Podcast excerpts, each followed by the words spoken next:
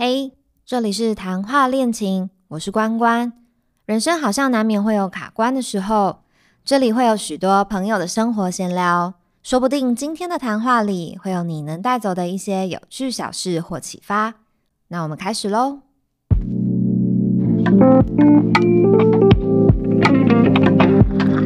欢迎回到谈话恋情。嗯，好像很久没有录音了。我在下一集开始之前，想要先简单跟大家聊一聊《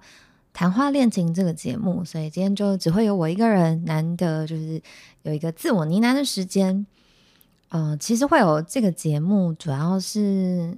去年二零一九年的时候，我的焦虑感特别重。我觉得自己要进入三十岁了，那时候觉得，哎，好像什么都没有做，然后没有为生命留下一点什么的感觉。那这边的内容，其实，在第一集我跟 Echo 的节目里面，其实有说，就是大家可以回去听。那所以当时我就很焦虑嘛，所以我就开始毛起来，尝试一些没有做过的，或者是一直想要做的事情，像是可能我年初的时候开始学吉他啊，或者是我有去呃龙洞尝试我第一次的外攀的攀岩，然后也因为工作的一些关系，我第一次踏进正式的录音室帮别人录 demo，那都是一些。还蛮特别的经验，然后其实会录 podcast，主要也是受到我身旁蛮多人的鼓励啦，因为他们有跟我说，觉得诶声音还算可以，怎么没有想说要试试看呢？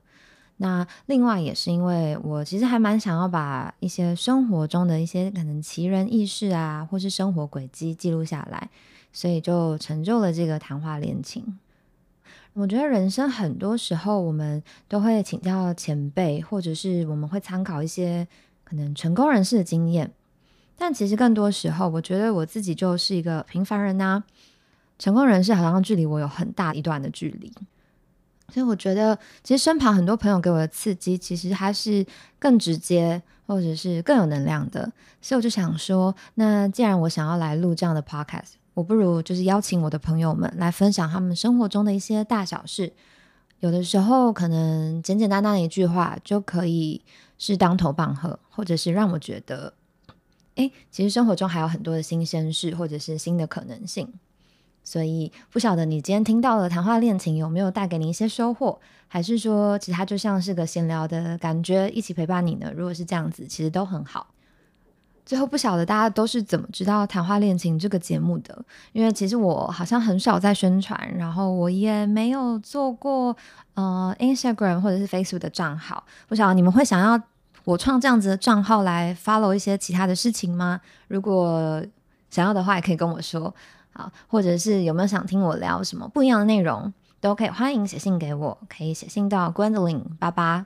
小老鼠 gmail.com 就是 g w e n d o l y l i n 八八这样，然后我会放在那个节目简介的地方啦。如果大家有想要给我任何的建议或者是任何的想法，都欢迎随时跟我说。那我就讲到这边，